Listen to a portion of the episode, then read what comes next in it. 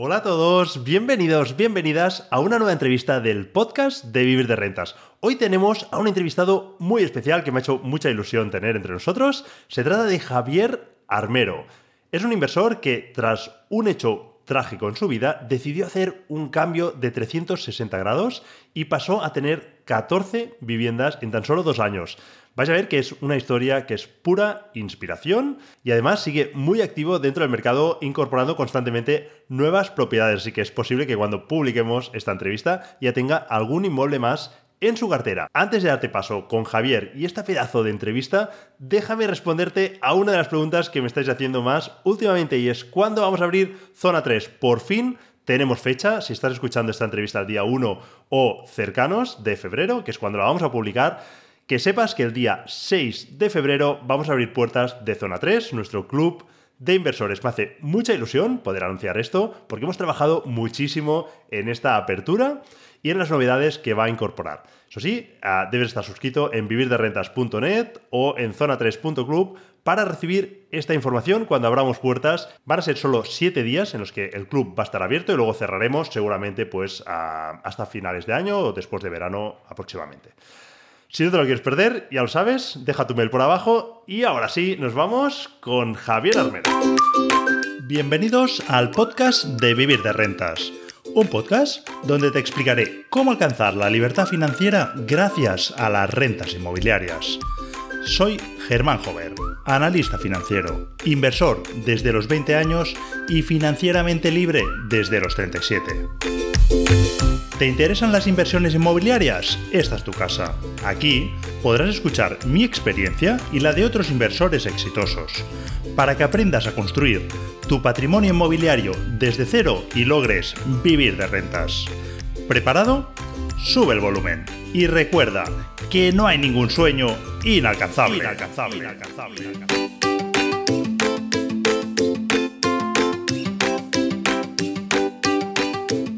Una nueva entrevista del podcast de Vivir de Rentas. Y en esta ocasión tenemos el honor y el placer de tener con nosotros a Javier Armero. Bienvenido, Javier. Hola, muy buenas, Germán. Nada, un placer tenerte aquí y además ah, estás emitiendo desde Costa Rica, que estás de vacaciones allí. hoy no te voy a presentar, que luego os quejáis de que os presento demasiado y ya, no, os dejo margen a, a, explicar vosotros, pero sí que déjame matizar algo, que yo te conozco un poco y a veces, bueno, luego explicarás, ¿no? Que tienes la libertad financiera gracias a las viviendas de alquiler, pero, pero, dejadme matizar porque a veces parece que estás en Costa Rica en plan, ¡guau! Soy un nómada digital, ¿no? Javier es un currante, a pesar de tener la libertad financiera, luego lo irá explicando, pero me consta que trabaja, no sé, 10, 12, 15 horas al día, con lo cual estás ahí más casualidad, ¿no? Porque me decías que hacía más de tres años que no habías podido viajar y casualmente os ha tocado allí y ya teníamos ganas de hacer esta entrevista y dijimos, oye, ¿por qué no buscamos un hueco? Eh, como vas a estar bastantes días por allí y estamos grabando con los dedos cruzados a ver si la conexión no falla. Así que, Javier, lo dicho, no te quiero presentar, solo quería dar este, este apunte que estás ahí en Costa Rica, pero que la gente no se piense que estamos aquí en plan, oye, mira, la libertad financiera, que no, no, para nada. no es así. Bueno, Cuéntanos, ah, que tú lo harás mucho mejor. ¿Quién es Javier Armero? Vale, vale. Pues nada, Germán. Eh, bueno, muchas gracias lo primero por, por esta entrevista. La verdad que tenía muchísimas ganas. Como, te dije, pues bueno, desde que escuché el primer, el primer podcast tuyo dije, ostras, este, quiero ser como él, ¿no? De mayor quiero ser, como él. Entonces, nada, lo primero eso, muchas gracias. Eh, eso, Costa Rica, pues lo mismo, o sea, es que ha dado la casualidad, ya te digo, llevaba tres años desde 2019 sin viajar, eh, desde que prácticamente empecé con la inversión, no había viajado, entonces es algo atípico, entonces, bueno, eh, siempre, siempre está bien. nada, ¿quién es Javier Armero? Pues yo soy, soy Javier, tengo 32 años y soy de Albacete. Estudié ingeniería informática eh, y estuve trabajando, pues bueno, cuatro, tres años y medio más o menos en, Barcelona de, ingeniero. Hasta que, más o menos llevaba la vida que todo el mundo, ¿no? Pues eso, estudia una carrera, eh, evoluciona, escala, estudia un máster para que te cambies a otra empresa y te paguen más. No sé, o sea, ya tenía la vida resuelta, ¿vale?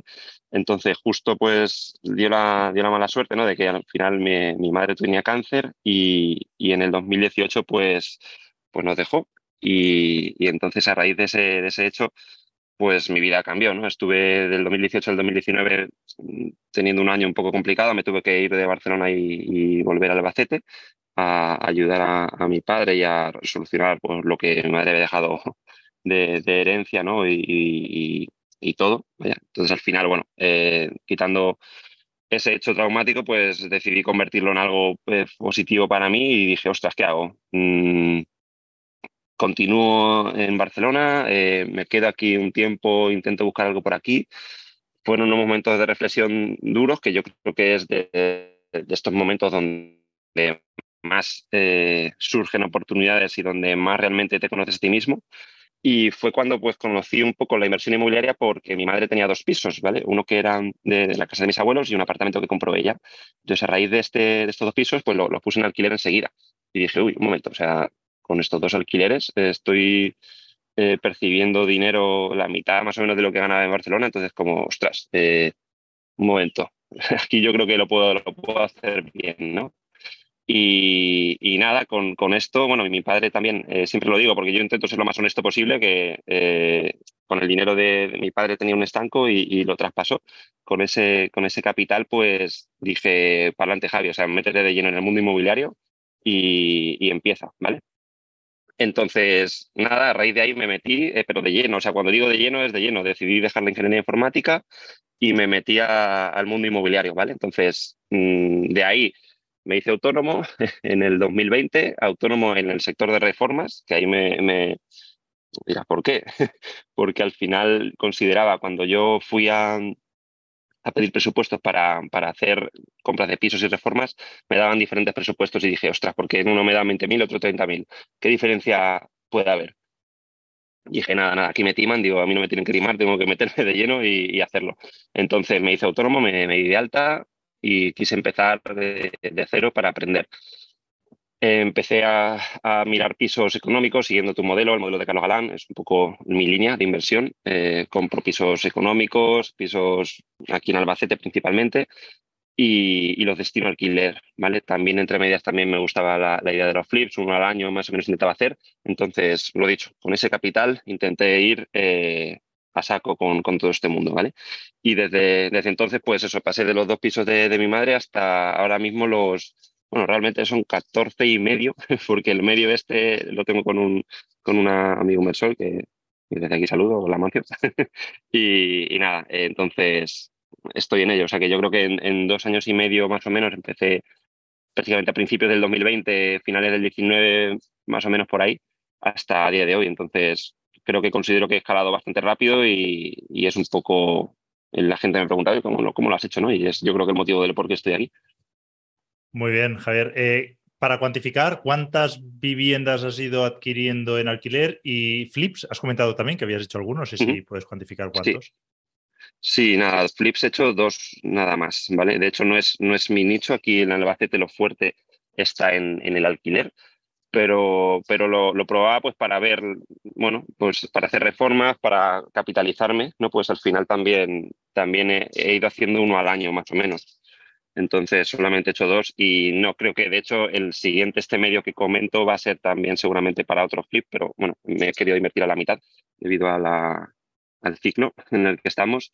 Entonces, principalmente son, ya digo, son dos y el resto de viviendas, 14, destinadas íntegramente al alquiler. Muy bien. y has hablado de momento solo de sector inmobiliario. Mi pregunta sería, ¿por qué centrarte en el sector inmobiliario? Aunque me consta que alguna cosita más haces. Ah, pero ¿por qué tanto peso en el sector inmobiliario y no en otro sector? No, a ver, yo realmente eh, lo principal es el inmobiliario, aunque también invierto en bolsa. A mí me gusta mucho la inversión en general y, y sí que tengo parte de mi capital, lo tengo, lo tengo invertido en bolsa, en, una, en un estilo que además va muy alineado con, con, con mi, con mi ser y con mi, con mi forma de, de actuar, que es el value investing ¿no? de, en, bolsa. Entonces, veo empresas, veo empresas de calidad, que generen, pues eso, que tengan. Es que al final a mí me gusta en la inversión conocer, o sea, ser conocedor de lo que yo tengo. ¿no? Pues en un alquiler, pues tengo, conozco el, la, demanda que hay, conozco los números, conozco las rentabilidades, veo si tiene futuro, si no, veo la zona, lo está viendo muy bien. Pues en bolsa lo mismo, ¿no? Una, una, empresa, pues sé si es una empresa de calidad, sé si tiene o no deudas, sé si tiene ingresos recurrentes, sé si genera eh, márgenes buenos, no. Entonces, a mí me gusta, me gusta eso, ¿no? En una inversión. Muy bien, esto yo lo relaciono mucho con el sentido común, ¿no? Comprar, al final se trata de comprar algo de calidad barato, ¿no? O por debajo del precio. Total. Total, eso es, eso es, eso es. Eso es. Muy bien. Y de hecho, acabas de decir que te gusta eh, ser conocedor hasta el punto, lo has comentado hace un momento, pero hasta el punto de que te has dado de alta de autónomo para dedicarte a hacer reformas. Y yo te decía, oye, pero lo hablábamos hace no mucho, ¿no? Que nos vimos. Yo te decía, ya, pero yo nunca me voy a manchar porque eso para mí no sería escalable, ¿no? Pero tú tenías un motivo, o sea, no era, tú entendías que no fuese escalable, ¿no? Porque yo, si tengo que ser yo quien haga las reformas, las voy a conseguir muy baratas, pero a costa de mi tiempo, mi trabajo, además de que me voy a cansar, ¿no? Pero es que mi foco tiene que estar en otras cosas donde pueda añadir más valor, ¿no? Y tú me decías, no, no, no es por esto, ¿no? No, no, tú sabías que no. No, y, y, además que tampoco sale tan barato. es que, es que la, yo creo que es una de las cosas que la gente se piensa, ¿no? Claro, eh, el reformista se lleva ahí todo.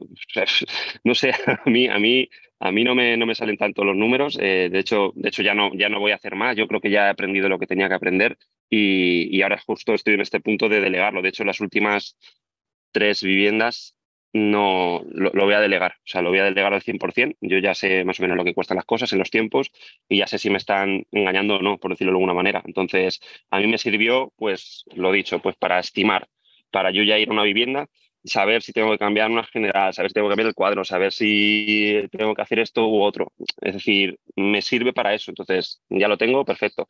Pero en ahorro de costes, eh, desde luego no, no es tan, tan, tan alto. Y más si lo haces todo en A, como es mi caso. Es decir, en el, mundo de, las reformas es un mundo de piratillas y, y prácticamente un montón de gente trabaja en B. Entonces, competir económicamente con eso es muy complicado. Entonces, claro, pues ya te digo, tener un trabajador dado de alta en España eh, es, no, es fácil y es, y es caro, ¿vale? Entonces, no me compensa tanto, desde luego no, no, no ahorraba muchísimo dinero con eso. Muy bien, de hecho, mientras lo explicabas decía, bueno, ahora yo envidio esa experiencia que tienes, porque yo muchas veces me siento un poco indefenso cuando hablo con los reformistas, mm. porque pues, cada vez sé más, pero sé más de lo que me van contando, ¿no? Y porque le presto un poquito de interés pero lógicamente de tiempos y demás, pues porque hago comparativa con otras situaciones, pero a lo mejor en esa situación pues estaban tardando más de lo que deberían o me estaban aplicando costes superiores, con lo cual ahí te envidio, pero muchas veces cuando envidiamos a las otras personas, y yo mismo me hacía esta reflexión ahora para mí, tenemos que recorrer el camino con los zapatos de esas personas, ¿no? Que, al final ah, es muy fácil ver el resultado, ¿no? Ya me gustaría a mí ahora enfrentarme, enfrentarme en el sentido positivo, ¿no? con los reformistas cuando vamos a valorar los presupuestos y saber, ¿no? Ser conocedor bien de cada cosa, en qué, en qué partida se han pasado de, la raya, en qué partida pues, están haciendo un precio competitivo. Sí, al, final tienes que ver el cómputo también, o sea, porque se pueden pasar en unas, en otras no, entonces tú tienes que ver si te compensa en, no, en el, general y sobre todo ver si, si ese tipo trabaja bien, si no, si te lo que esos son, son errores, ¿no? Que, que, ya comentaremos si no. Pero vamos, que y al final, bueno, también también es ver que cada ciudad, porque bueno, ya hablo con muchos inversores de, España en general y es que de verdad que cada ciudad es diferente. Entonces, lo que yo pueda aprender en Albacete no puede tener nada que ver con lo que se hace en Madrid o en Barcelona. O sea, vamos, en, concreto en Madrid, o sea, conozco gente que hace reformas súper baratas. Aquí es imposible, bueno, en Albacete es imposible. Entonces, depende de cada ciudad, tienen sus, sus precios y hay que saber muy bien la zona. Hay que conocerla muy bien. Totalmente. Oye, y si hablamos de tu modelo de inversión, has comentado que era un modelo similar al mío, incluso has comentado el de Carlos Galán, que es básicamente viviendas eh, con una rentabilidad elevada, intentar pues, que sean viviendas con menos gastos, quizás pues, sin ascensor y demás, ¿no? ¿Nos puedes explicar un poco más específicamente tu cartera, estas 14 viviendas, qué perfil tienen, si cumplen un patrón todas? No sé, hay gente pues, que sean de una habitación para nuestros trabajadores, cosas así. ¿O, cómo sería tu, tu vivienda tipo? Vale, pues es justo, de, hecho te lo comentaba antes de la entrevista, que estaba escuchando la entrevista de, Marcial y mi modelo sería radicalmente opuesto al de, al de Marcial, ¿no? Y es, y es lo bonito de, este mundo que, la inversión inmobiliaria pues tiene, le puede dar muchísimos, muchísimos sentidos. De hecho, el otro día hablando con Carlos, me decía que esto es un arte, ¿no? Es que realmente esto es algo como artesanal, es, es un arte y lo comparto 100% con él. O sea, es, es muy moldeable y, lo puedes adaptar a tu gusto como quieras, ¿vale? Entonces, ¿cómo es mi modelo? Pues al final yo cuento con poco capital eh, y al contar con poco capital pues tienes que hacer malabares con, con, el dinero. Entonces mm, es imposible irme a pisos de tickets altos. Entonces, ¿dónde me voy? Pues tickets bajos, es decir, tickets aquí, por ejemplo, en Albacete, para que te hagas una idea, la horquilla de precios, eh, el más barato ha sido 21, 20, no, 24.000 euros no miento, 21.000 euros, fueron 21.000. Ese es el más barato y el más caro me ha costado 80, pero el segundo más caro 55. Entonces, realmente casi todo lo que compro es entre 21 y, 50, que realmente lo normal es entre 40 y 50, por ahí, ¿vale? Los pisos de 21 es algo muy raro y están para reformar enteros, entonces, bueno. Muy bien. Eh, esa es más o menos la, la horquilla, ¿vale? Entonces, no, no, sí, sí, pensaba que habías terminado y te iba a preguntar más para, ah. entender la distribución, si son terceros sin ascensor, qué, qué tipo de viviendas son. Vale, sí, nada. Eh, entonces son eh, los tickets, lo que te digo, son entre en estas, en estas horquillas de precio. Y, y bueno, es que mi modelo ha ido cambiando, ¿no? Al principio, pues, eh, hacía lo que, lo que oía, ¿no? En los podcasts de, bueno, compra un piso hecho polvo porque vas a tener mayor descuento de entrada, le metes la reforma y se queda un piso estupendo para, para alquilarlo, ¿no? Perfecto. Y así lo hice, ¿no? En los dos primeros, pues, reforma integral, que de hecho es cuando más aprendí, ¿no? y, más golpes me di pero luego mi modelo ha ido cambiando porque en Albacete hay una fuertísima demanda y realmente no necesito hacer una reforma integral. Realmente he ido optimizando ¿no? las partidas de reforma a, mi objetivo, que es la, rentabilidad por alquiler. ¿no? Yo, mi principal objetivo son los números. Eh, los números mandan y, yo voy a rentabilidad. Es mi modelo de inversión, me siento cómodo y, si una vivienda me da un 13 en vez de un 12, pues me voy a la del 13. ¿Vale? Siempre, siempre teniendo en cuenta que, que sea alquilable. Evidentemente no me voy a ir a, comprar. Y he visto pisos de 15.000 euros en, en, barrios que digo ni de coña. O sea, ahí ya sí que no. O sea, siempre con la premisa de que sea alquilable. No nos engañemos. Entonces, eh, principalmente es esto. Pisos, pues evidentemente no tienen ascensor, eh, ninguno, excepto, excepto uno que hice para un BRR, que luego comentaremos si no. Pero, pero el resto, vamos, pues, sin ascensor, comunidades bajas, eh, dos, tres habitaciones como máximo.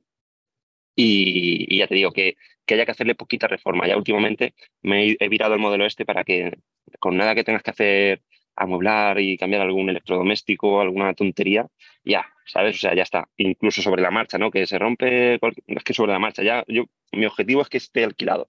Y ya luego después ya vamos cambiando, ¿sabes? Entonces he ido, he ido cambiando a, ese modelo y, de momento pues me ha ido bien, ¿no? Al final lo importante de esto es que te gastes poco dinero, es que realmente de tu bolsillo pongas poco y, y el resto, ¿quién lo pone? Pues bueno, en mi caso la financiación bancaria, ¿no? Al final ha sido mi principal apoyo, ¿no? El apalancamiento es lo, vamos, fundamental para mí, para mí lo más importante de, la inversión inmobiliaria, ¿no? Si eres joven y puedes apalancarte, hazlo porque, porque te va a hacer crecer muchísimo. Entonces, es, así. Muy bien, sí, sí, déjame preguntarte por ello. Vamos a profundizar un poco más en el tema de la financiación. Entiendo que intentas por lo menos todas las que puedes financiar, ¿no? Es tu forma de haber conseguido esa escalabilidad. Correcto. Ah, no sé si puedes explicar un poquito más sobre ello. Creo que habías hecho jugado incluso con pignoraciones. O sea, que, ¿cómo, cómo has conseguido la cantidad de hipotecas que debes tener? ¿no? ¿Cómo se puede? O sea, mucha gente nos dice, oye, ¿la tercera hipoteca se puede? ¿No se puede? Oye, pues cuéntanos, a ver, ¿cómo, cómo has conseguido escalar? Yo, yo tengo ahora mismo 10 hipotecas. Entonces, no, no, es que solo se pueda, sino que, que se puede, ¿no? Hipotecas de, pues no sé, de 20.000, 30.000, 40.000 euros. O sea, es decir, ya es, difícil, o sea, por supuesto, no es algo que tú veas al banco, oye, no el típico Santander, ¿no? De turno que todo el mundo vea, a lo que sea, ¿no? Los, los bancos que te, que te, te vienen a la cabeza vas y dices, oye, quiero, quiero una, una hipoteca de 20.000 euros de, este piso que he comprado por 30.000. Venga, dámela ya. He, comprado ya las arras. Pues te van a tirar rápido por, por la puerta. No, al final, pues es un proceso. Eh, fui como todo, pues aprendiendo. O sea, al principio, pues eso, compraba el 70-80%, lo normal, ¿no? Pues vas haciendo lo, que, lo normal, lo que hace todos los inversores. Pero conforme vas avanzando, vas asistiendo más a reuniones, vas viendo otros modelos de negocio, vas aprendiendo pues, pues, pues exprimes esto, ¿no? Exprimes el, la, financiación, ¿no? Entonces yo he, vamos, mm, he conseguido, pues, no sé, financiaciones del entre el 80 y la máxima que me dieron fue el 115, que eso ya a día de hoy es imposible porque fue antes de, de la subida de tipos y todo esto. pero que me siento súper orgulloso, ¿no? O sea, al final, poner muy poquito dinero para mí es la premisa. Es poner, y muy poquito me refiero entre 5.000, 15.000, para mí eso es poquito dinero. y sobre la inversión total, que también esto puede inducir a error. Eh, no, no, o sea, yo te hablo de inversión total, es decir, entre impuestos, comisión del API, eh, registro notario, todo, o sea, todo eso va adentro y de tu bolsillo tienes que poner eso. ¿no? Entonces, lo importante para mí es que te financien pues, casi toda la compra-venta del, del piso, por lo menos entre un 90 y un 100 debería ser lo, ideal, aunque ya te digo, ahora esto ha cambiado. ¿eh? O sea, yo en las, todas las viviendas que tenía, conseguir el 100 era fácil, pero a partir de la subida de tipos, más de un 90 está siendo complicado si no haces la pignoración que hablabas. ¿no? Pues si la pignoración o, puedes añadir garantías o puedes meter avalistas o, bueno, puedes hacer diferentes trucos para, para intentar conseguir ese extra de, de, rentabilidad, o sea, de, de, financiación y llegar a este 100%. ¿vale? Pero que no es fácil. O sea, tienes que, tienes que estar hablando con mucha gente y bueno.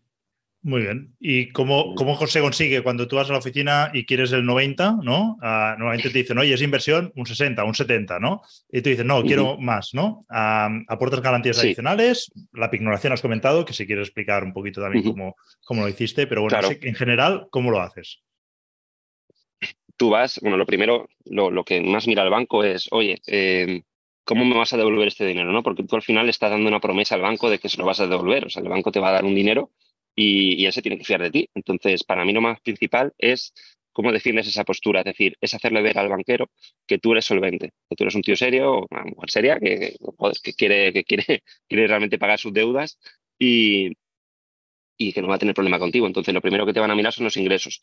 Sin ingresos no hay crédito fin, o sea, alguien que no trabaje, por ejemplo, no, lo siento, no, tiene, búscate un trabajo, o sea, fin, eh, no, no, te van, no te van a poder financiar, ¿no? Entonces, al final, tienes que tener un, trabajo, una fuente de ingresos recurrente y, y, a raíz de eso, pues ya jugamos. Oye, que con tus ingresos son perfectos, pues genial, sí que vas a poder conseguir a lo mejor un 80, 90, siempre si no tienes otras inversiones puedes jugar con la primera vivienda o, segunda más o menos, ¿no? A partir de ya la segunda, tercera, cuarta vivienda pues ya es más complicado eh, jugar esa carta, pero bueno, siempre, siempre hay trucos, ¿vale? Entonces, no sé, conseguir ese extra al final siempre es, eh, lo dicho, ¿no? Aportando o, o ¿no? En mi caso, pignoré un fondo de inversión, tenía, eh, bueno, un, fondo que estaba indexado y lo, lo, usé, ¿no? Pues al final me dieron un 50% de ese valor, tenía 15.000 euros en ese fondo, pues me dieron 7.000 y pico que complementaron muchísimo a, a una compra-venta, ¿no? Al final conseguí ese, ese 100 también gracias a esto. Disculpa que pare un momento la entrevista y ya me perdonarás que lo haga en el mejor momento, pero es que tengo que pedirte dos favores, serán 10 segundos y de verdad que a mí me vas a ayudar muchísimo. El primero es que estés escuchando en la plataforma que sea este episodio, indiques que te gusta. Y en segundo lugar, que vayas al podcast de Vivir de Rentas y dejes una reseña. De verdad, a ti no te va a costar nada y a mí me va a permitir seguir generando mucho más contenido como este que a ti tanto te gusta y llegar cada vez a más gente. Porque al fin y al cabo, esto lo hago para poderos ayudar a cuanta más gente mejor. Así que, por favor, para un momento, haz los dos pasos que te he indicado y continuemos ahora sí con la entrevista. Eh, otra forma, pues, para conseguir eso de más de 90, usar una balista, ¿no? En mi caso, yo uso a mi padre. Mi padre está jubilado y tiene ya muchos años, pero bueno, ha entrado. O sea, genial, pues para adelante, ¿no? Mi padre al final confía muchísimo en mí, que de hecho se lo agradezco porque si no fuera así, pues no, no, no podríamos hacer nada de esto. Entonces, uso, uso, al final yo tengo cabeza, soy muy consciente de mis, además soy muy conservador en los números y siempre que estimo lo hago por, por lo, vamos, siempre, siempre, siempre es, es, más alquiler o siempre menos reforma, lo hago siempre por lo alto para, para no llevarme sorpresas, ¿no? Entonces, me voy por la rama, lo dicho, la figura de la balista, ¿vale? De, de, de, de, un familiar o de, o de alguien, siempre también es importante porque de esta manera sí que consigue más del el 90%, ¿vale? Muy bien, pues sí, sí, claro. Eh, entendí estos dos trucos uh, y el mensaje es claro. O sea, no es fácil, no es sencillo, pero se pueden conseguir eh, financiaciones no. de importes elevados. Y, y hablando con muchas oficinas, o sea, muchas, muchas, muchas. O sea, yo puedo decir que yo creo que me he recorrido casi todas las oficinas del Albacete y, y al principio lo he dicho. O sea, tú imagínate un chaval de 20, bueno, 28, 28, 29 años cuando empecé. Claro, ibas a las oficinas, oye, que quiero, que soy inversor inmobiliario. ¿Pero dónde vas, chiquillo? Como que no, no te tienen en cuenta, ¿no? Pero, joder, ahora ya vas al, al, banco, ya di con una directora de, confianza y ya es como, venga, otra más, ¿no? Es como pum, pum, pum. O sea, ya lo tenemos montado, ya ha entendido tu filosofía, ves que vas pagando, ves que eres un tío serio y ya es diferente, ya no te tienes que vender porque ya te conoce.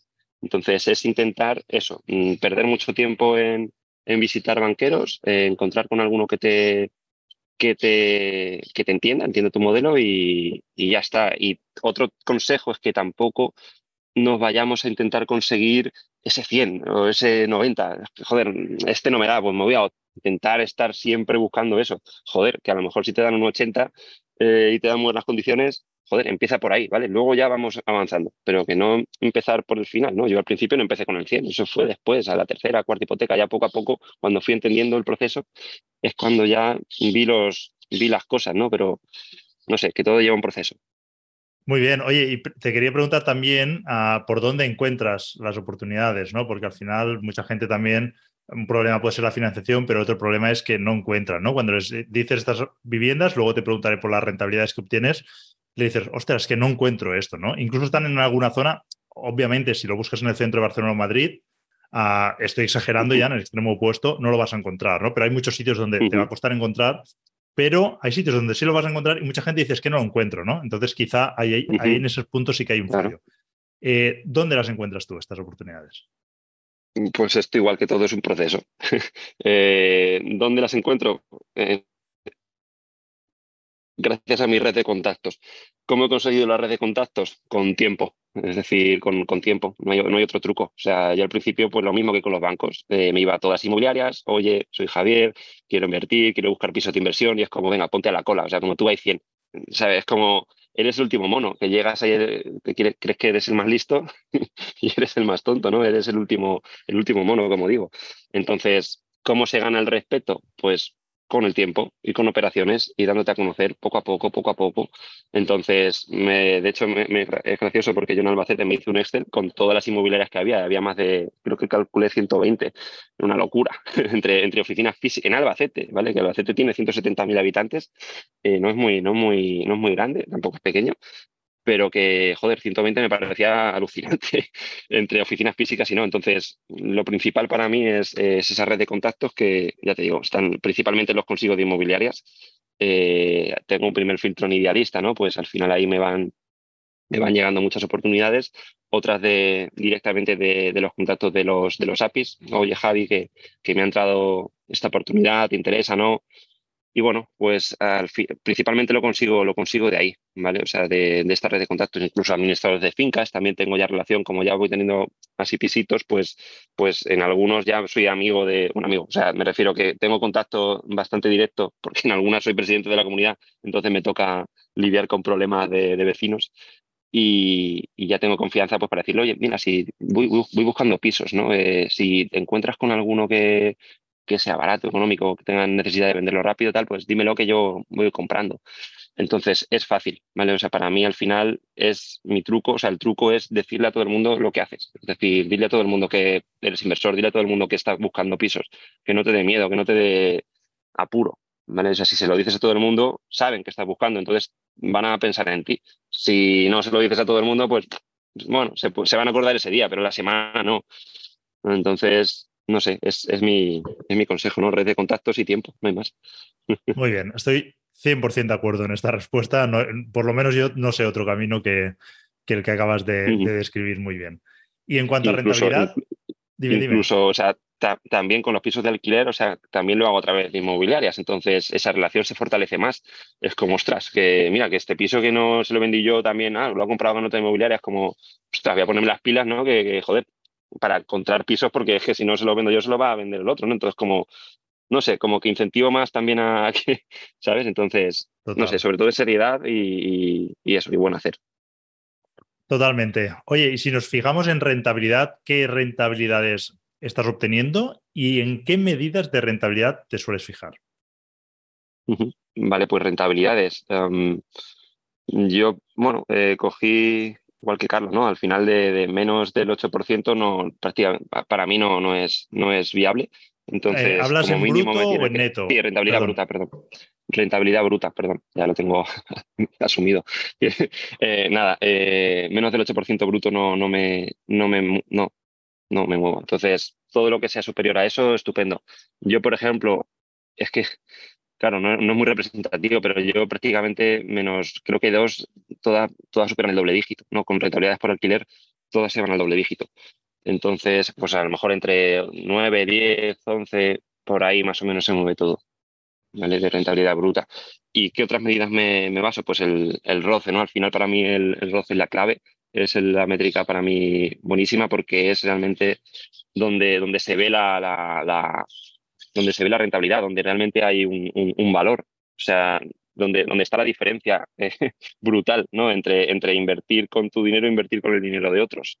O sea, al final, si tú inviertes con el dinero de otros y te apalancas en los bancos y consigues financiaciones de, yo qué sé, ah, bueno, es que antes, claro, yo en las primeras hipotecas eran entre el 1 y el 2%, y hipotecas de tipo fijo maravillosas, eso ya no, entendí que era muy, muy barato y por eso fui a saco, ¿no? Pero ha dado la casualidad de que pues ahora ya ha cambiado, ojalá me hubiera durado más años, pero bueno, ha sido así pero igualmente ahora, aunque estén al 3, o sea, tú piensas que si realmente consigo un piso al 12%, ¿a mí qué más me da financiarme al 3 si es que sigue siendo barato? Al final yo conozco el mundo de la inversión en bolsa y, veo cómo se financian empresas, se financian al 6, 8, 11%, o sea, brutal. Me refiero, joder, que te den un crédito al 3, 3,5, si te dan los números y te está financiando, o sea, si te estás obteniendo una rentabilidad del 12, joder, si estos que son números, o sea, ¿por qué le vas a decir que no al banco si te, si te dan?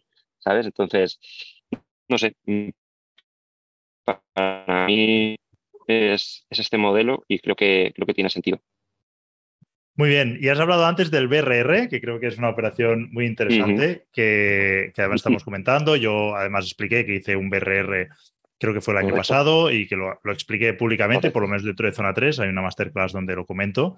Uh, cuéntanos. La primera, masterclass, creo, ¿no? O de las primeras masterclass que, que pusiste, la gente se quedó flipando. Y, oh, ¿qué es esto? sí, sí, de hecho, fue la primera masterclass que subí.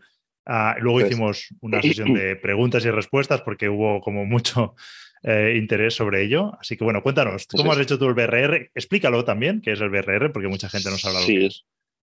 Sí, nada, el, el BRR, el Buy Reapp, eh, ¿no? Eh, refinance, eh, Repeat, creo que es algo así. básicamente consiste en, tú compras una propiedad. Explico el BRR luego explico la, la, situación, pero vamos, yo creo que mucha gente ya empezará a saber lo que es este, este concepto. Ya va, siendo más conocido en, en, lo, en, las comunidades de inversores que básicamente consiste en comprar una propiedad, reformarla, aplicarle valor, aportarle valor y, e hipotecarla ¿no? a posteriori. Entonces, con ese dinero, pues vuelves a, con el dinero que te dan de la financiación, vuelves a hacer lo mismo en otra, en otra propiedad. ¿no? Entonces, es intentar con una capital, un, perdón, un capital inicial que has puesto, que ese capital te sirva para las futuras operaciones ¿no? y, y la última del repeat es hasta el infinito, ¿no? Repeat, pues repítelo hasta que te dejen. ¿No? Entonces, pues sería, sería esto. En mi caso, ¿qué hice? Lo comento el, ejemplo con números, porque lo hice hace poquito, hace menos de siete meses. Me acuerdo perfectamente. Entonces, era, era un piso de 80.000 euros, que este fue, de hecho, fue el piso más, más caro que he comprado. Eh, lo compré con ascensor para esta, para esta modalidad y para este tipo. O sea, lo compré con un objetivo y con un fin. Eh, ¿Por qué con ascensor? Porque la tasación al final iba a ser mucho más alta que un piso sin, sin ascensor, ¿vale? Eh, era, era, un piso grande, son cuatro habitaciones, dos baños. Eh, mi objetivo era para alquilarlo a estudiantes. Que bueno, no lo he comentado, pero yo hago alquiler tradicional, prácticamente todo, pero también hago la modalidad de estudiantes. Entonces, cojo este piso de 80.000 euros, eh, estimo la reforma, a ver cómo lo digo, minimizo lo que yo tengo que aplicar de reforma y maximizo la tasación, es decir, aplico las partidas justas y necesarias para que la tasación me dé alta pero que yo me gaste muy poquito dinero. Entonces, en cosas estéticas ya no me gasto dinero. En cambiar un suelo no me gasto dinero. En cambiar azulejos, si están bien, no me gasto dinero. En cambiar, no sé, o sea, lo aplico, ya te digo, lo, hice así, ¿vale? Entonces, eh, fueron 15.000 euros de reforma al final, entonces de inversión total fueron unos 105 aprox, ¿vale? 80, pues gastos de ITP, de comisión de capital, eh, notario, registro, todo esto, más o menos fueron unos 105.000 euros de inversión, ¿vale? Y claro, pues, ¿qué cambié? ¿Qué partidas toqué? Pues cambié ventanas, que para eso es muy, muy, muy importante, que el aislamiento eh, que dan las ventanas es muy, muy grande y muy importante. Entonces, esa partida es muy, muy importante que la cambiéis.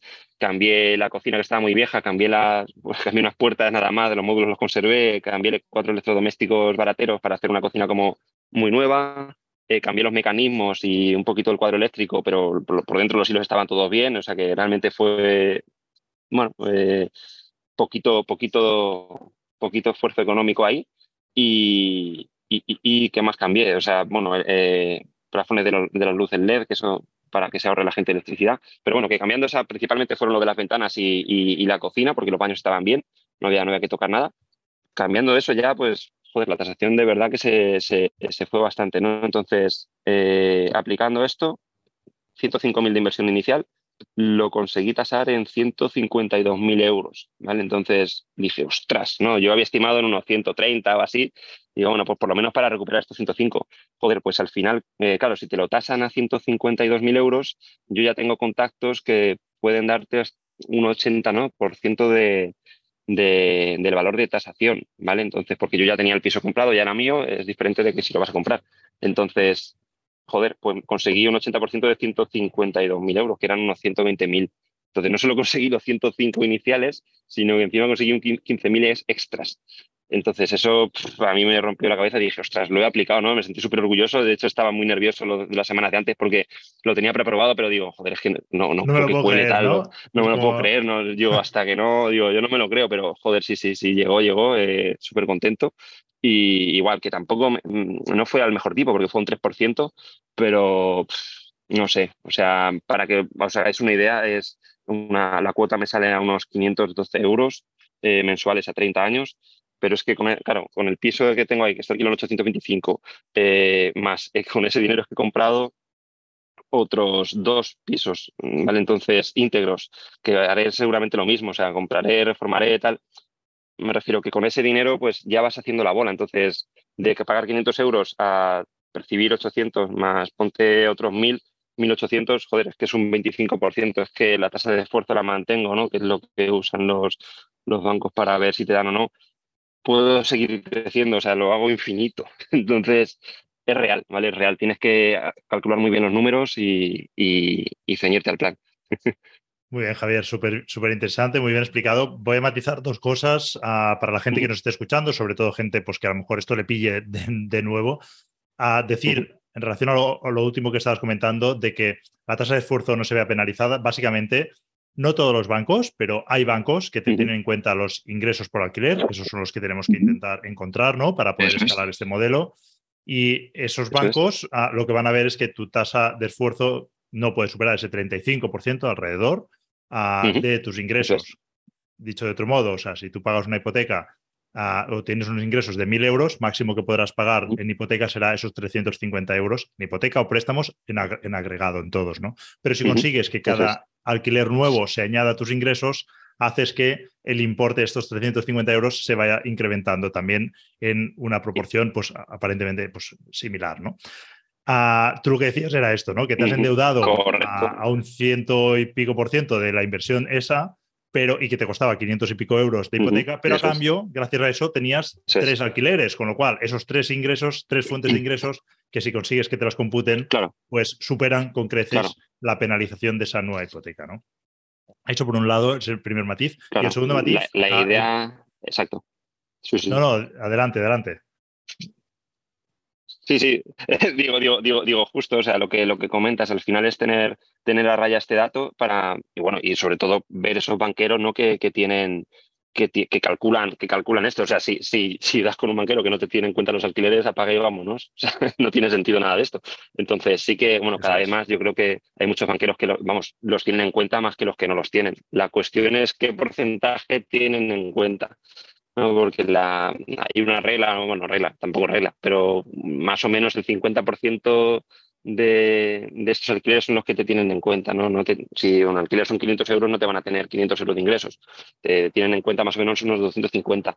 Pero hay banqueros que sí que te tiran más para arriba eso, ¿no? incluso pueden llegar a un 80, un 90. Eh, es difícil, pero bueno, puedes, puedes encontrarlos, saberlos, haylos.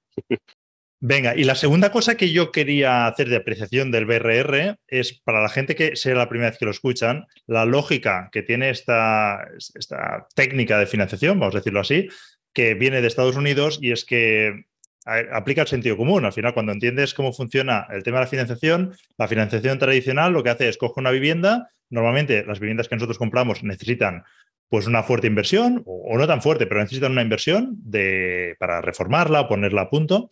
Y eso le añade mucho valor, ¿no? Normalmente. Entonces, la financiación tradicional coge la vivienda en origen cuando no tiene esa aportación de valor, la tasa, y ahí es donde te dan la financiación. ¿Qué ocurre? Que luego tú le metes pues valor, primero, porque la compras por debajo del precio de mercado normalmente, porque ya encuentras esos problemas que hacen que compres barato, pero es que la tasación va a ir en, o sea, perdón, la financiación va a ir en función del precio de compra, con lo cual ahí ya te están penalizando. O sea, ese premio que consigues tú de comprar barato no lo recuperas, ¿no? En base a financiación. Y luego además le aportes ese valor con la reforma o lo, lo que hagas. Todo junto hace que al finalizar todo tu trabajo esa vivienda valga mucho más. De hecho, tú has dicho una vivienda que la inversión era en 105, la tasaron en 150, ¿no? Entonces, claro, lo que hace el BRR es, entiende todo este problema que se te queda el equity ahí parado en esa vivienda porque tú hubieses financiado un 80%, en el mejor escenario que te financien reforma, en el mejor, un 80% de esos 105.000, lo que hace el BRR dice, Joder, es que todo lo que se queda ahí, hasta los 150, se queda parado en la, en la vivienda.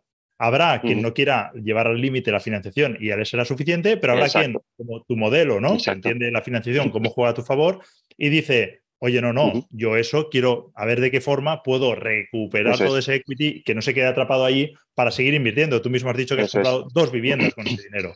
Entonces, Exacto. el BRR le da la vuelta y lo que hace es financiar al final de todo el ciclo. Cuando ya has hecho la aportación de valor, cuando has comprado más barato, entonces financias en base a tasación. Dos cosas aquí. La primera, la primera es que no es fácil. Muchos bancos te van a decir que no, ¿vale? Entonces hay que ver eso. te vas a encontrar con esos problemas. ¿sí? Y la segunda. Si tú le dices lo del BRR, dirán, ¿qué? bueno, claro, mejor no. Mejor ni siquiera Ni, explicarle. Lo mejor es decirle directamente que, oye, tengo una vivienda ah, que compré hace un año o hace X meses y que la compré yo y ahora quiero hipotecarla, ¿no? Y la segunda cosa que quería decir es justamente ah, esa. Y es que necesitas el dinero. O sea, esa es la pega. El beneficio de la, la pega es que tú tienes que aportar el dinero por anticipado. Luego lo recuperas, pero por anticipado te tienes que pagar el dinero. Claro, y aquí hay un truco que mucha gente pues hace eso, ¿no? Pues, alguien que no tenga dinero, para mí eso es arriesgado, yo no lo hago ni lo recomiendo, pero bueno, un truco es eso, eh, el, pedir un préstamo personal, haces esto, pero claro, ahí te la juegas mucho porque imagínate que luego no te conceden el préstamo, te quedas atrapado con un préstamo personal muy alto, es riesgoso, pero vaya, Mm, hay por ahí gente que, se, puede hacer así, o sea, que, realmente puedes hacerlo ¿no? con cero euros, pero no es, no es mi recomendación y ni, vamos, ni lo aconsejaría hacer.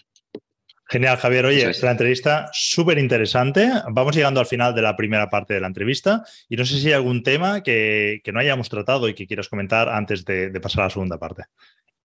Sí, pues hay, hay varios. es que me gusta, Dispara me gusta siempre, eh, bueno, intentaré no alargarme, pero sí, vamos, como, como siempre haces esta pregunta, pues tengo apuntadas varias cosas, ¿vale? Entonces, nada, bueno, lo primero que, quiero decir es, eh, joder, este tío, ¿cómo consigue tantas hipotecas? O sea, si dices que ya no, no trabajas de ingeniero informático, ¿qué haces, no? ¿Qué haces con su vida, no? ¿Por qué trabajas esas 10, 12 horas que has dicho, que has dicho al principio, no? ¿Qué haces? Y, lo que digo es que yo tengo, como siempre bromeo, que yo tengo cinco trabajos ahora mismo, ¿no? Entonces, lejos de conseguir la libertad financiera, ¿no? Que muchas veces bromeo con esto de, joder, me he dedicado a esto, bueno, pues para vivir de rentas, ¿no? Nunca mejor dicho. Eh, hostia, ¿cómo, cómo, cómo te estás estresando tanto, ¿no? Pues al final este mundo me apasiona, es un mundo que, me siento súper súper como pez en el agua, ¿no? En él, entonces he querido construir eh, mi mi, formación laboral, digamos, en base a, esta, este, este nicho ¿no? de, la, inversión inmobiliaria. Entonces, todos estos cinco trabajos pues, se enumeran de la siguiente manera. El primero sería la gestión de mi propio patrimonio, ¿no? de los propios pisos, de las incidencias, de todo lo relacionado con, con la gestión del patrimonio y de los pisos, ¿vale? Que eso para mí ya es un, trabajo. Luego también la inversión en bolsa, que bueno, eso también lo, lo, gestiono y lo hago, de ahí voy, voy haciendo también cositas.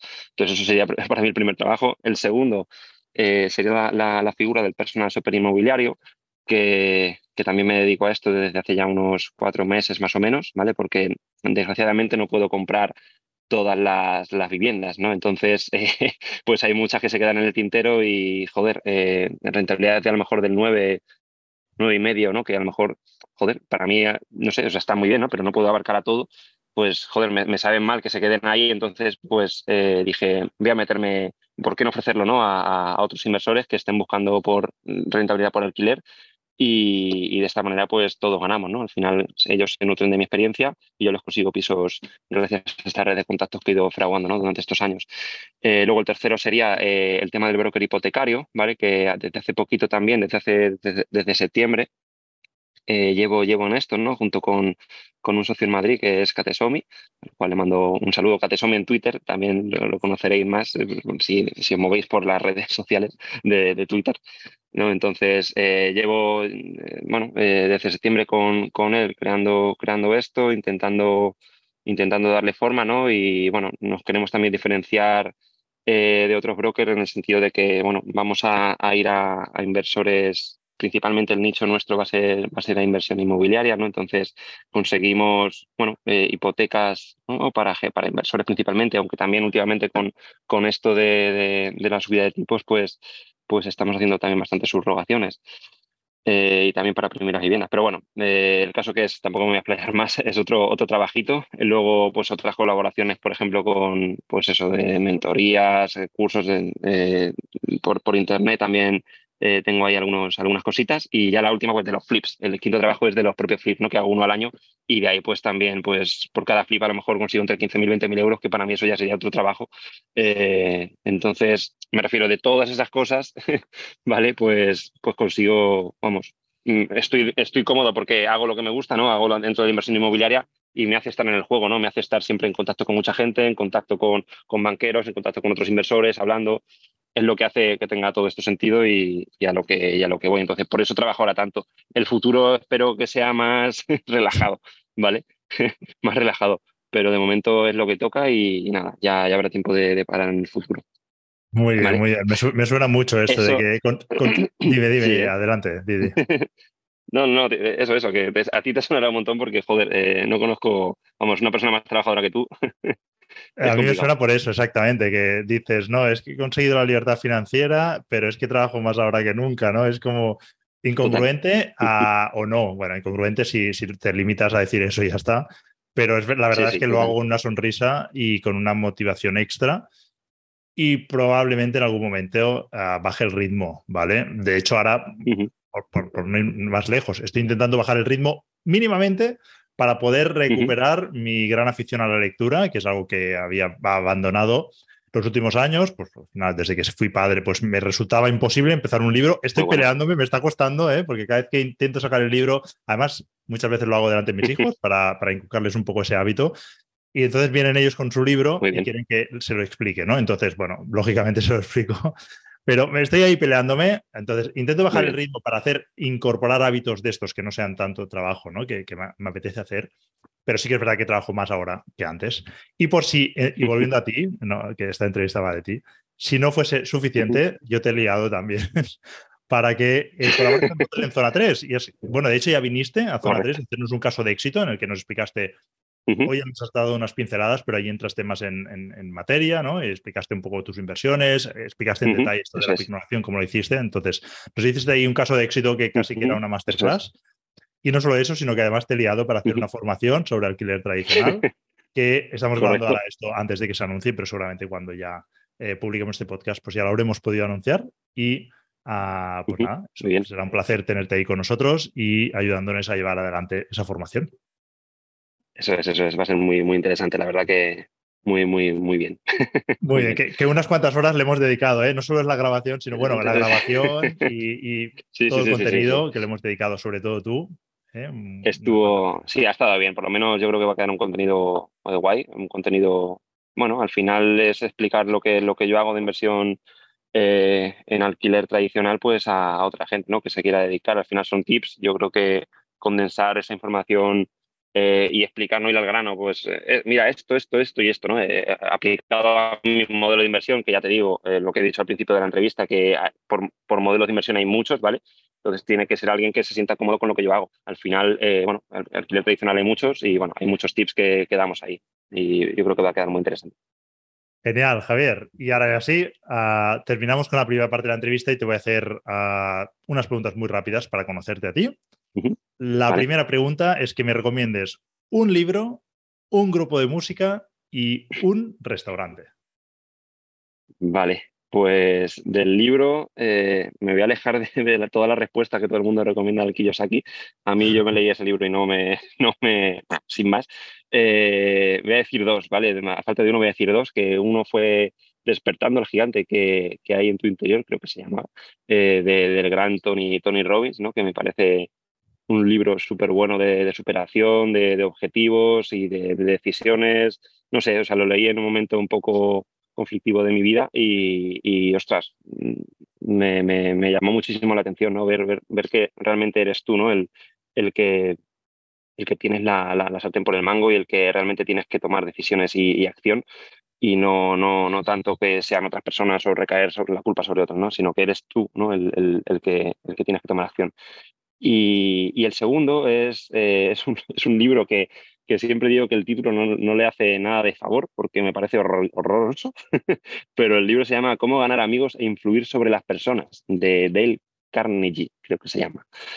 ¿Vale? Que, que ya te digo, a pesar del título, el contenido para mí es clave, eh, lo considero súper importante, incluso que debería ser recomendado en todas las escuelas porque hace que el, libro, el libro enseña a, cómo comportarte o a cómo eh, hablar con otras personas o cómo ponerte en, otra piel en la piel de otras personas. Eh, no sé, o sea, es, es más de, de la psicología de, de, cómo conoces a la otra parte y me parece clave, ¿no? Pues al final cómo, cómo te debes comportar, cómo ser educado, cómo ser una persona, cómo, no sé, me parece clave, la verdad.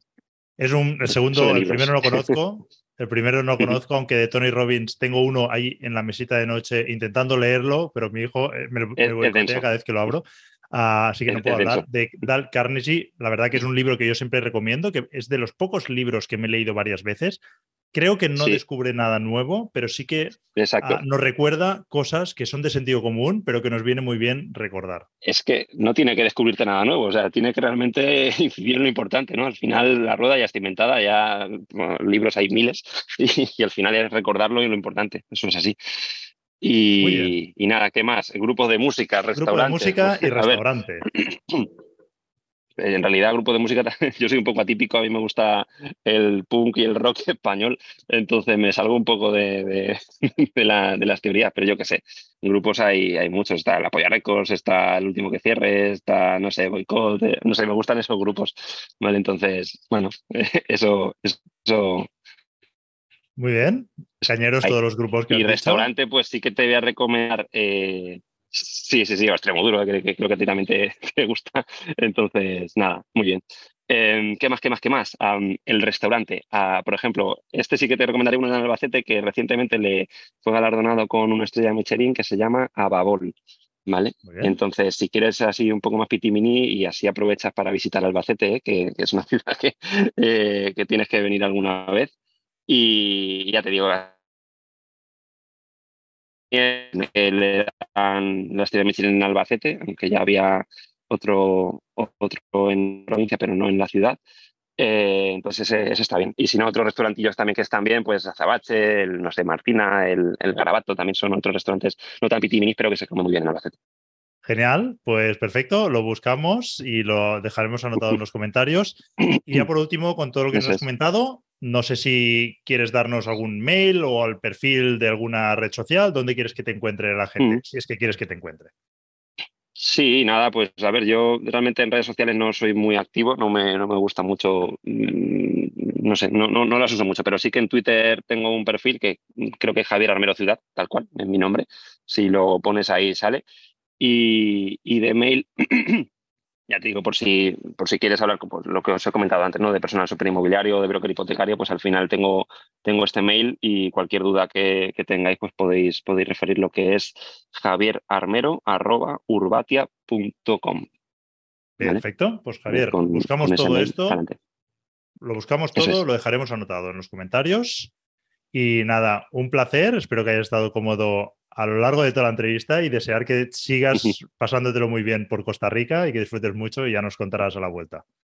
Sí, sí, sí, sí, por lo menos eh, otro, otro dos, tres semanas estaré por aquí, o sea que, eh, vamos, volveré con, muchísimas ganas de, de, continuar y haciendo cosas, cosas juntos el año que viene y vamos, a seguir con la inversión, eso es. Genial, Javier, muchas gracias. Hasta luego. Muchas gracias, Germán. Nos vemos. Adiós.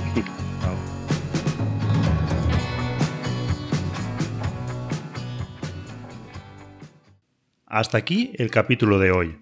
Si te ha gustado, puedes compartirlo entre tus contactos y además dejar algún comentario o una valoración positiva. Y recuerda que puedes suscribirte en vivirderrentas.net y recibirás un aviso cada vez que publiquemos un nuevo artículo o un nuevo podcast.